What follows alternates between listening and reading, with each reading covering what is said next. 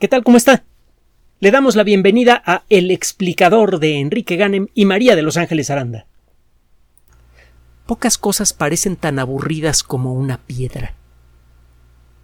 Sin embargo, cuando aprendemos a contemplarlas con los ojos de la ciencia, las piedras, las motas de polvo y hasta las estrellas mismas pueden contarnos historias fascinantes pueden revelarnos secretos fundamentales de la naturaleza que sirven para hacer tecnología y pueden también advertirnos sobre los errores de la sociedad moderna, errores que pueden poner gravemente en peligro su supervivencia.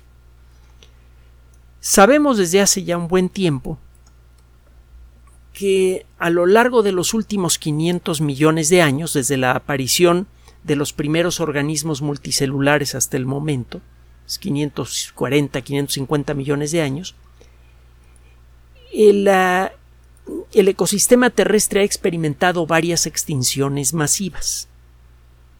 Se tienen razonablemente eh, bien identificadas a cinco de ellas, aunque en otras ocasiones en este espacio le hemos platicado de otras extinciones masivas que han sido reconocidas por la paleontología moderna gracias a las nuevas técnicas que nos permiten extraer cantidades vastísimas de información de un solo fósil, podemos ahora reconocer no solamente características que creíamos perdidas de los bichos conservados en, como impresiones en, en las rocas, sino que incluso podemos explorar aspectos del clima y del ambiente general que existía en el lugar en donde se formó ese fósil.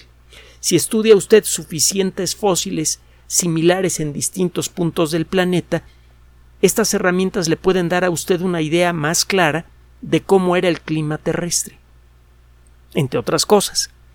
Y puede usted empezar a inferir con buenas bases detalles como la química del mar, como la abundancia relativa de cierto tipo de bichos, todos esos datos que parecen discordantes y aburridos en realidad son distintos elementos cruciales del mismo ecosistema.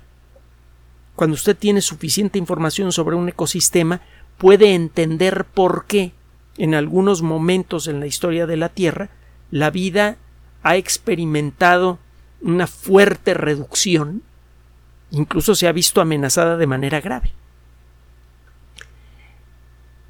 Cuando hablamos de un evento de extinción masiva, hablamos de la desaparición de un porcentaje muy sustancial del número de organismos que dejan huella en el registro fósil.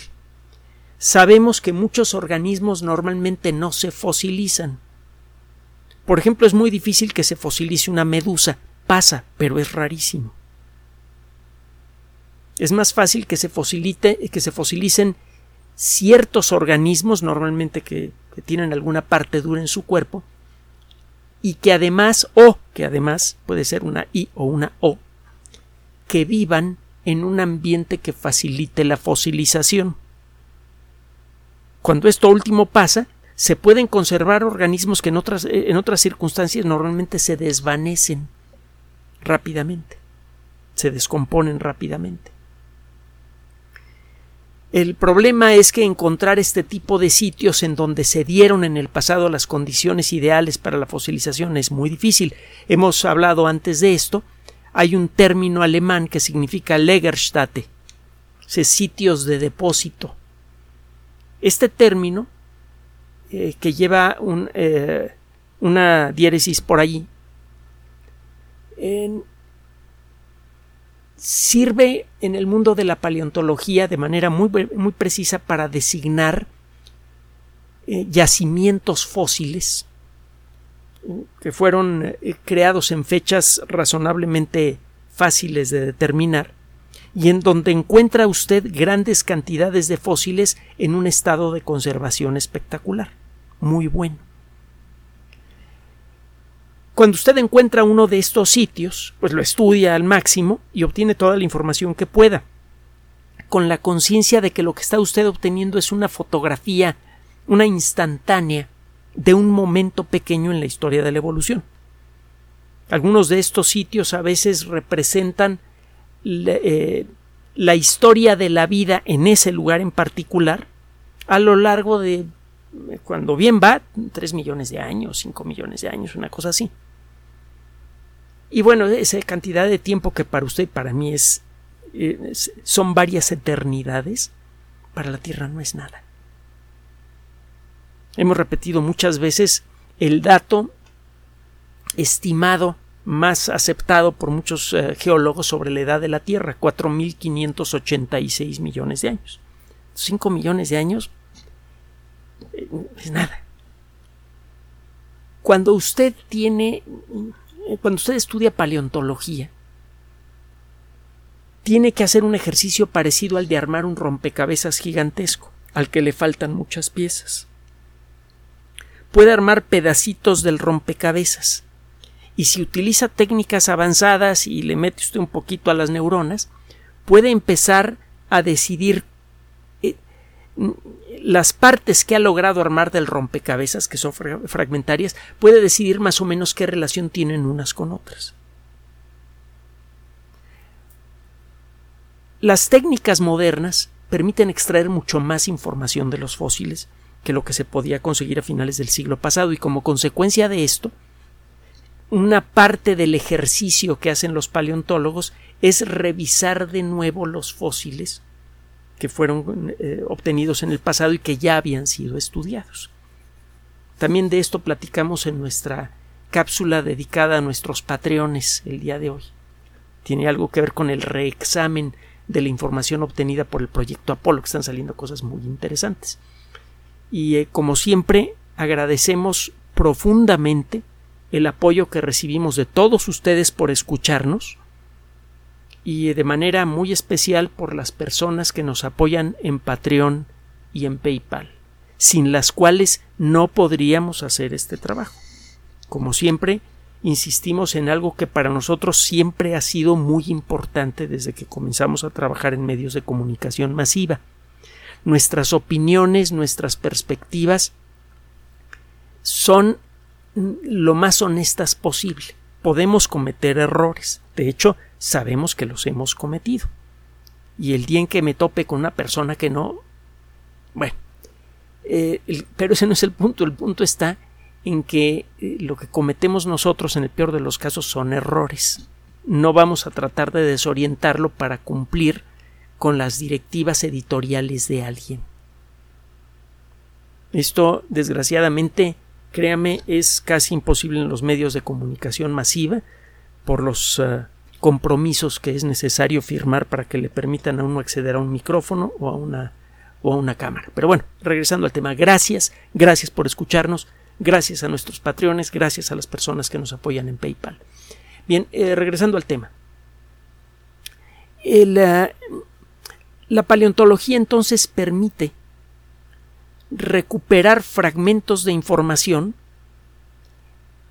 mm, muy valiosas que nos dan una perspectiva incompleta pero sorprendentemente coherente de la historia de la vida. El número de personas que hacen este tipo de trabajos siempre ha sido pequeño pero ha aumentado en los últimos años. Así que de arranque hay más gente estudiando fósiles. Y por otro lado, las técnicas para extraer información de los fósiles han mejorado mucho también. Entonces empezamos a tener mejores elementos para poder explorar con más precisión la historia de la Tierra. Hasta hace relativamente poco se reconocían únicamente cinco extinciones masivas importantes. Las va a encontrar usted escritas en la Wikipedia. Eh, la nota del día de hoy tiene que ver con un trabajo publicado recientemente en las memorias de la Academia Nacional de Ciencias, los Proceedings of the National Academy of Sciences. Eh, esta revista es eh, ya muy añeja y es de gran prestigio, siempre lo decimos. En esta ocasión, un grupo de investigadores de, ah, de la Universidad de California en Riverside y de otras organizaciones, de otras, eh, eh, de otras entidades, hacen equipo para estudiar fósiles que se formaron en un ambiente misterioso. Si usted revisa el registro de rocas que pueden llevar fósiles de los últimos 540 millones de años, encuentra en esas rocas fósiles de organismos que casi siempre son fácilmente reconocibles, es decir, eh, puede usted clasificarlos con facilidad.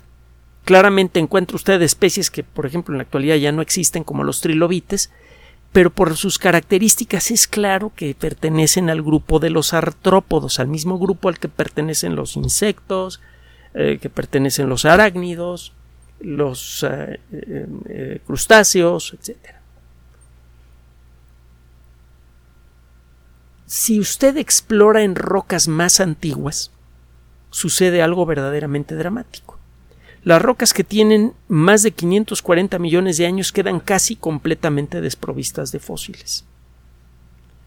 Usted puede encontrar algunos fósiles en algunos lugares, pero no son muy comunes, no son fáciles de hallar. Eh, los pocos fósiles visibles a simple vista, que son más antiguos que esta fecha que le di, 540-541 millones de años, son realmente extraños. Hay, eh, por ejemplo, una cosa que a lo lejos parece como una huella dactilar, que se llama Dickinsonia. Si le interesa ver una imagen de Dickinsonia, que son cosas realmente raras, búsquela en el Internet. Hay un montón de fotografías. Se escribe D de dedo. Todas las I son latinas, por cierto. D-I-C-K-I-N-S-O-N-I-A.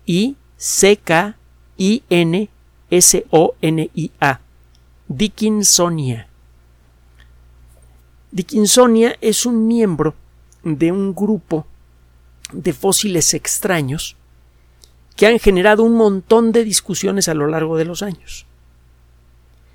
Este tipo de fósiles raros que no sabemos bien a bien qué demonios son, fueron hallados inicialmente en unas rocas que se encuentran en unas colinas al sureste de Australia, si mal no recuerdo, las colinas de Ediacara. Y es por esto que a este tipo de fósiles se les conoce como los fósiles de Ediacara. Con el paso de los años hemos encontrado fósiles similares en rocas más o menos de las mismas fechas en otros lugares del mundo. 570, 580 millones de años, 600 eh, millones de años, 610 millones de años, una cosa así. Son eh, eh, fósiles eh, no son fáciles de hallar, pero cuando usted encuentra un sitio donde hay fósiles de tipo diacara, generalmente encuentra muchos. Y hay eh, muchos tipos diferentes de, fósiles que pertenecen a estos ensambles ediacarianos, como también se les llama en el mundo de la paleontología. El caso es que qué demonios son, no sabemos. Em, nosotros a lo largo de estos años hemos leído artículos en donde aseguran que eran protozoarios gigantes, otros han dicho que eran líquenes, y cada quien ha ido agregando nuevas perspectivas con base en lo que cree leer de las rocas. Por cierto, la historia de los ensambles tipo Ediacara da una idea de cómo funciona la ciencia cuando está usted penetrando realmente en lo desconocido. El analizar fósiles de trilobites es increíblemente interesante pero es relativamente fácil porque está usted analizando un bicho que aunque tenga 300, 400, 500 millones de años de, de haber desaparecido, es muy parecido en forma y en estilo de vida a muchos artrópodos modernos. Así que el estimar cómo era la vida de estos bichos y el extraer información de, de, de, los fósiles que los contienen es relativamente fácil. Pero cuando usted entra en el mundo ediacariano, Allí la cosa es muy diferente. Ni siquiera sabe qué demonios está viendo usted. Entonces, cada investigador trabaja de la mejor manera posible con las mejores herramientas que tenga a la mano y ofrece su propia explicación y la sustenta. Y para que un científico publique un trabajo es que ya le dio 20 vueltas a la historia desde su propia perspectiva. Por ejemplo, uno de los investigadores que proponía que Dickinsonia era un protozoario gigante, es una idea que realmente que suena absurda. Los protozoarios son organismos microscópicos. Los más grandes miden a lo mejor un cuarto de milímetro, medio milímetro. Hay uno que otro que quizá es medio visible a simple vista, pero son cosas pequeñas y Dickinsonia llegó a tener dos o tres metros de largo en algunos casos. Entonces, para proponer una idea tan extraña, este investigador realizó una serie de observaciones, de estudios, de inferencias, se apoya en el trabajo de otros investigadores y con eso arma su propio caso. El caso está muy bien armado, lo presenta a la comunidad. Y entonces la comunidad se dedica a revisarlo a fondo y se dedica a criticarle cada cosa que tiene. Esto es bueno. Normalmente en, nuestras sociedades estamos acostumbrados a pensar que cuando alguien está viendo con lupa nuestro trabajo es porque lo quiere destrozar y en el camino destrozarnos a nosotros. En el mundo de la ciencia es al revés. Si usted publica algo y nadie le hace caso, malo. Si publica algo y todo el mundo se va encima y lo discute y critica y eh, usted genera muchas discusiones entre científicos como consecuencia de su trabajo, eso es bueno.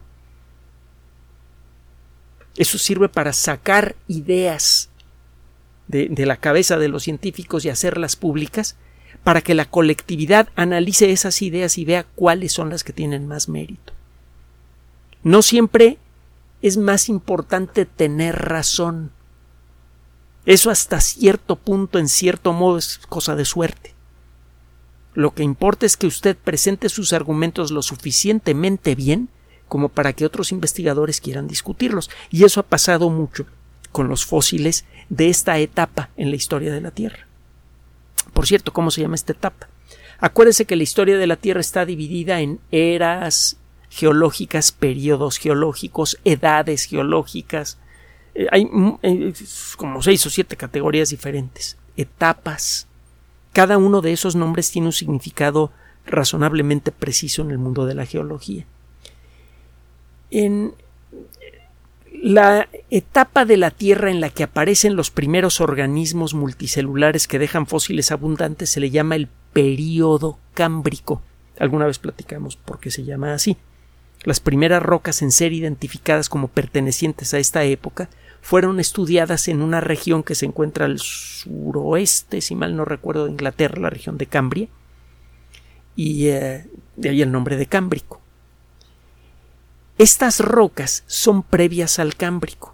Antes todas las rocas que eran más antiguas del Cámbrico se les llamaba precámbricas. Todavía se utiliza el término, aunque no de la misma manera que antes. La etapa precámbrica involucraba desde el origen mismo de la Tierra hace 4.586 millones de años hasta hace apenas 541 millones de años. Abarcaba esencialmente nueve décimas partes, más bien ocho novenas partes de la historia de la Tierra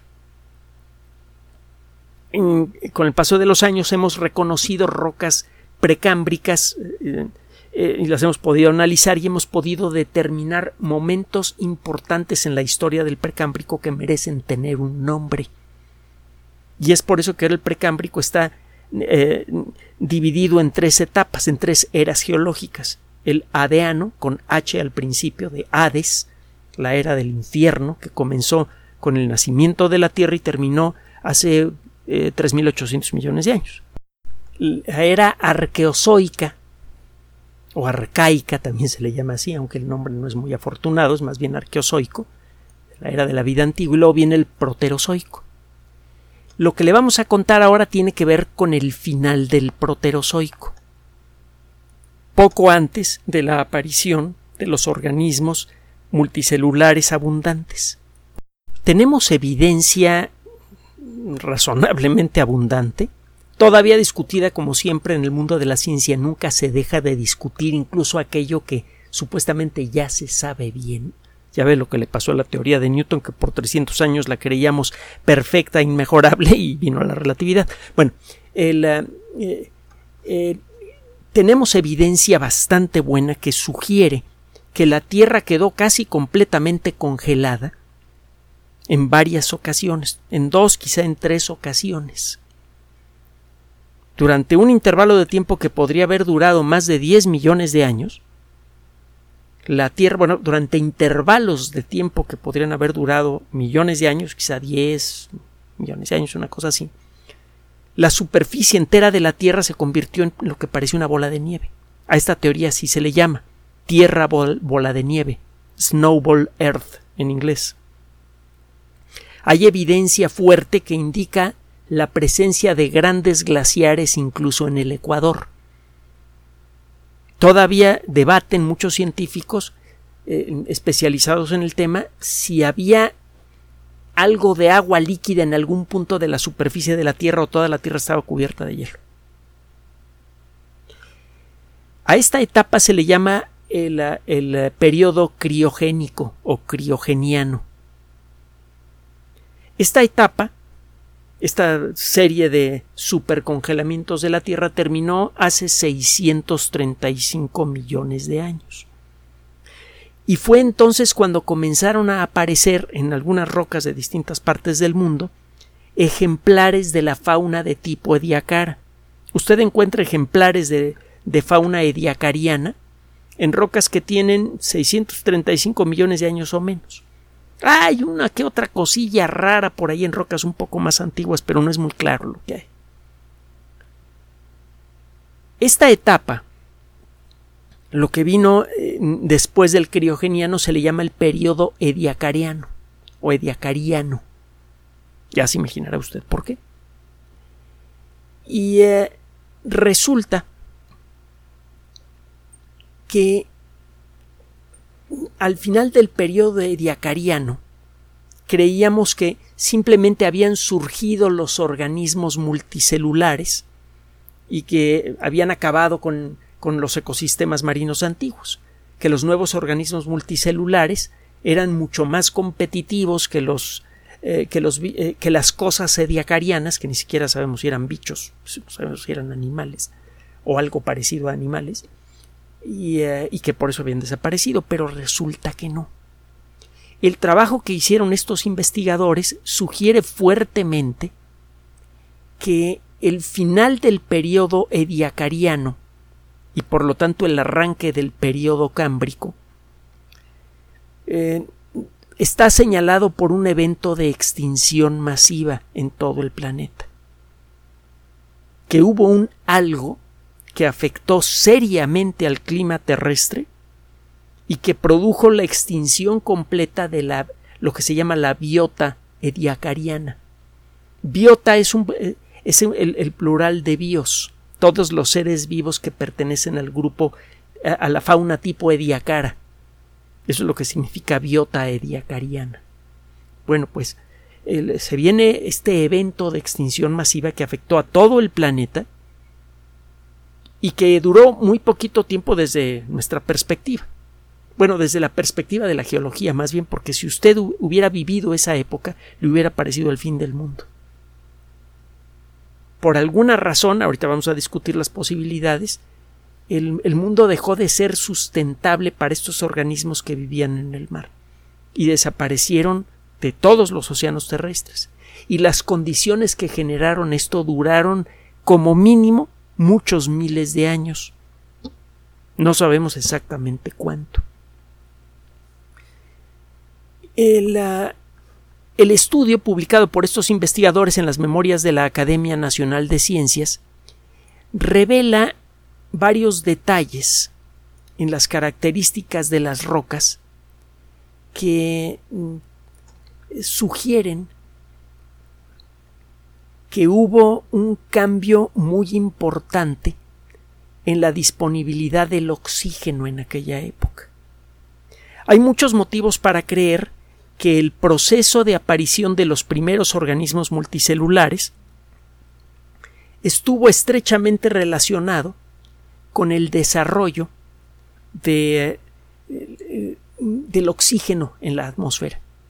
Al ir aumentando el oxígeno en la atmósfera, los organismos que sabían cómo utilizarlo disponían de más energía y eso les permitió ir construyendo cuerpos más grandes. Esto toscamente es la perspectiva que asume que fue en buena medida el oxígeno el que estimuló la aparición de los organismos multicelulares visibles a simple vista.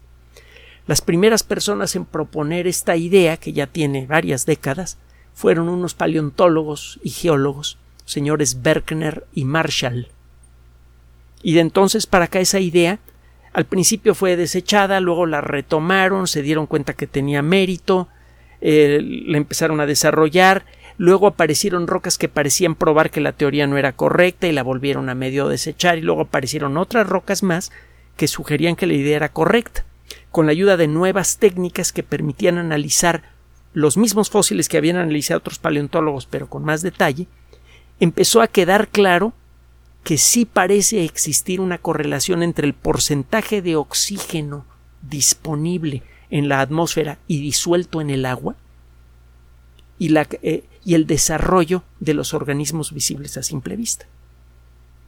Parece que el oxígeno realmente fue un elemento fundamental para el desarrollo de organismos complejos de metabolismo avanzado. Y lo que encontraron estos investigadores es evidencia de una pérdida importante del oxígeno en la atmósfera. En el trabajo que hicieron estos investigadores, además, le da una idea de las muchas formas que hay de hacer ciencia. La forma más divertida, pero también la más cansada, consiste en pues, ponerse una mochila, agarrar un martillo de geólogo, su lupa, todas las cosas que se necesitan y salir al campo, eh, andar espantando osos analgadas, eh, andar eh, protegiéndose del, del, mal clima y todo, y se va usted a buscar sus piedritas, se las lleva al laboratorio y luego se pasa un rato largo limpiándolas y observándolas con todo lo que la ciencia pueda ofrecer. Microscopios normales, es decir, ópticos, microscopios electrónicos, aceleradores de partículas, espectrógrafos de masas, todas las herramientas mm, más importantes y, y de frontera del mundo de la ciencia. Y con base en eso saca usted sus conclusiones.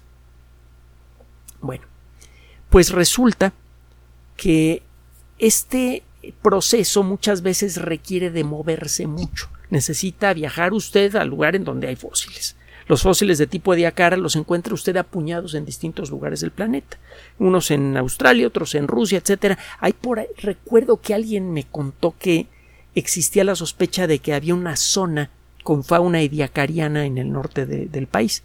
El problema es que visitar el norte del país, eh, ir al campo en el norte del país para ir a buscar fósiles, puede resultar sorprendentemente peligroso por cuestiones que usted ya conoce. Pero bueno, el caso es que estos investigadores, una vez que obtienen usted sus piedritas, tiene que buscar cierto tipo de aparatos. Los espectrógrafos de masa avanzados no los tiene cualquier universidad. Los microscopios electrónicos con ciertas características tampoco. Entonces tiene usted que o enviar muestras o ir de plano a estos lugares para ponerse para conocer a los técnicos que saben operar esos aparatos, ponerles en sus manos las muestras que usted llevó y decirle exactamente qué es lo que quiere analizar. Y es un proceso largo que involucra viajar. Los científicos viajan mucho por necesidad. Y normalmente lo hacen eh, no a hoteles de lujo, ¿eh? Digo, tampoco, tampoco eh, duermen en las copas de los árboles, pero no van a hoteles de lujo tampoco sí se dan a veces su tiempito para conocer un poco los lugares a los que viajan, pero nada más. Y de una manera, bueno, dependiendo de los recursos de cada quien, ¿no? Pero bueno, el caso es que esto no fue posible durante la pandemia de COVID-19. Entonces estos investigadores lo que hicieron fue aprovechar el enorme poder de los sistemas de cómputo modernos y el Internet para acceder a bases de datos que contienen artículos científicos que se han publicado sobre la, eh, sobre la etapa ediacariana, sobre el periodo ediacariano. Algunos investigadores han estudiado las características de las rocas, otros han estudiado los fósiles, otros han estudiado las formaciones geológicas en donde se encuentran esas rocas. Y cada grupo de investigación produce un tipo diferente de información. Algunos de ellos, por ejemplo, estudian la química de las rocas y eso le da una idea del las características del ambiente en el que se formaron. Sumando todos estos elementos en Internet, desde su casa y con su mascarilla puesta, figurativamente hablando, estos investigadores lograron integrar una perspectiva muy completa, es suficiente para documentar lo que parece ser un caso muy grave de extinción masiva, justo al final del periodo ediacariano. Eh, hay motivos para creer que en, muchas zonas del fondo del mar a poca profundidad empezó a faltar el oxígeno. Es en esos lugares en donde eran muy abundantes los bichos de la, de la biota ediacariana, a profundidades no muy grandes, 100, 200 metros o menos. En esos ambientes normalmente hay mucho oxígeno. Y había oxígeno, aunque no tanto como en la atmósfera actual, en, las últimas etapas del periodo de Diacariano, porque las rocas así lo cuentan. Pero estos investigadores distinguieron en los trabajos dispersos sobre el periodo Diacariano en bases de datos de todo el mundo evidencia que sugiere fuertemente que la cantidad de oxígeno en el fondo del mar se vino para abajo y que poco tiempo después prácticamente todos los organismos de la biota ediacariana desaparecieron.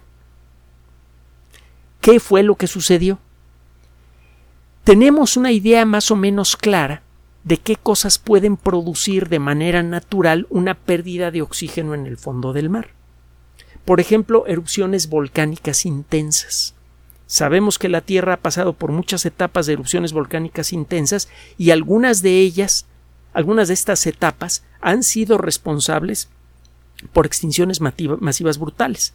De hecho, la peor de todas, que ocurrió hace 250, 251 millones de años, fue causada casi con seguridad por volcanes. Y allí desapareció casi el, más del 96% de todos los organismos visibles a simple vista en la Tierra y en el mar. Fue algo verdaderamente dramático, titánico.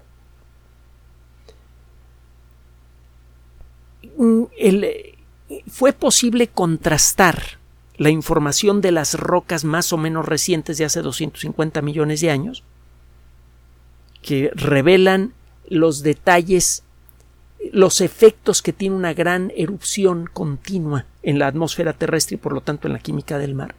Fue posible contrastar eso con lo que estas personas averiguaron de las rocas de Ediacara a través del Internet y lograron sustanciar eh, su caso. Hay motivos para creer que hubo una larga serie de erupciones volcánicas que probablemente duraron centenares o quizá unos pocos miles de años, que eso cambió la atmósfera terrestre, que eso hizo que cambiara la química del mar, el mar está en contacto con la atmósfera, continuamente hay intercambio de gases entre la atmósfera y el mar. Entonces, eh, los gases abundantes eh, producidos por volcanes como dióxido de carbono se disuelven en el mar y eso va cambiando la química oceánica y va matando algunas bacterias.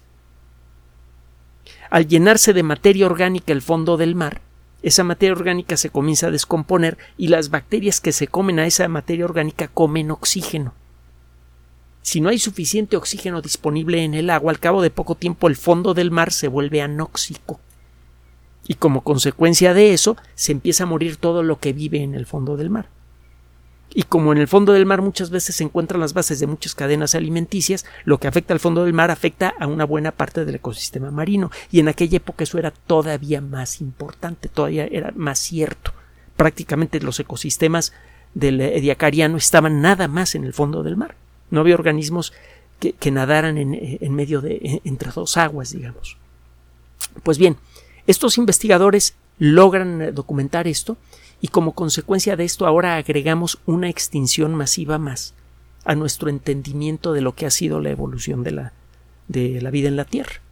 Las otras cinco grandes extinciones ocurrieron hace 440 millones de años al final del periodo ordovícico y principio del periodo silúrico.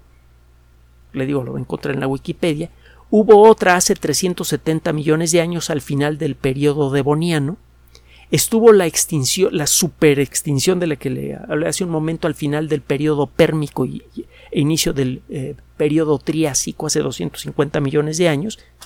Hubo una entre el triásico y el jurásico hace 200 millones de años y está desde luego el evento de Chicxulub hace 66 millones de años. El entender las causas de las extinciones masivas es fundamental para entender cuáles son los peligros que enfrentamos ahora como colectividad. El, eh, el conseguir por, por nuestras acciones que el ambiente marino pierda una buena parte de su oxígeno, puede llegar a generar una extinción masiva grave.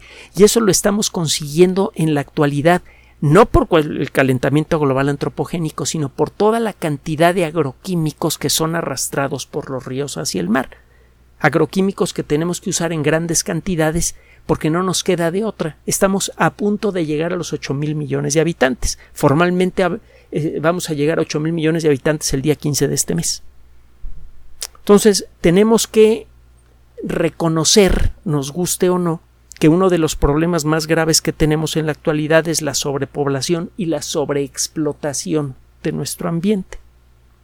Si aprendemos a escuchar la advertencia de las rocas, vamos a, a corregir este problema a tiempo. Si no lo hacemos, tarde o temprano serán, si hay suerte, serán otras especies inteligentes las que estarán buscando entre nuestros fósiles las claves para entender por qué nos extinguimos. Gracias por su atención. Además de nuestro sitio electrónico www.alexplicador.net, por sugerencia suya tenemos abierto un espacio en Patreon, el explicador Enrique Ganem, y en PayPal, el explicador patrocinio por los que gracias a su apoyo sostenemos este espacio. Puede usted descargar gratuitamente estos audios en formato MP3 en Spotify y en iTunes como El Explicador sitio oficial y en SoundCloud como El Explicador y con formato de video en YouTube en El Explicador sitio oficial. Recuerde nuestras redes sociales de siempre, Twitter Enrique-Ganem y en Facebook Enrique Ganem sitio oficial, El Explicador y los grupos que usted ya conoce. Finalmente, el explicador siempre somos María de Los Ángeles Aranda y Enrique Ganem. Gracias.